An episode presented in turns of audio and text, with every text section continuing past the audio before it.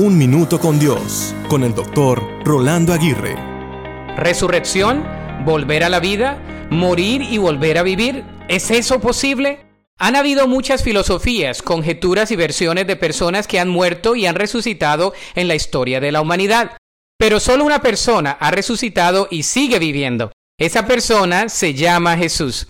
Evidencias antropológicas, arqueológicas, históricas y espirituales corroboran que Jesús vivió, fue crucificado, pero también resucitó. Pero ¿para qué resucitó?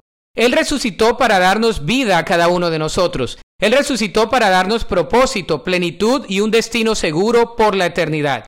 Jesús resucitó y con Él resucitó la oportunidad de una nueva vida para toda la humanidad. Resucitó el amor incondicional, eterno y real. Resucitó la puerta y el camino hacia el cielo. Resucitó la fuerza para vivir esta vida, resucitó la esperanza, pero sobre todo resucitó nuestra relación con Él. La resurrección es más que un hecho histórico, es una realidad permanente. Todos los días su misericordia son nuevas, su amor es real y su gracia es infinita. Todos los días resucitan las oportunidades, resucita el perdón sustentado por el amor.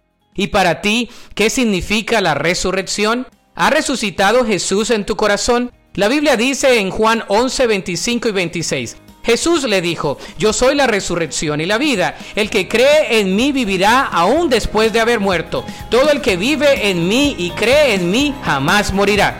Para escuchar episodios anteriores, visita unminutocondios.org.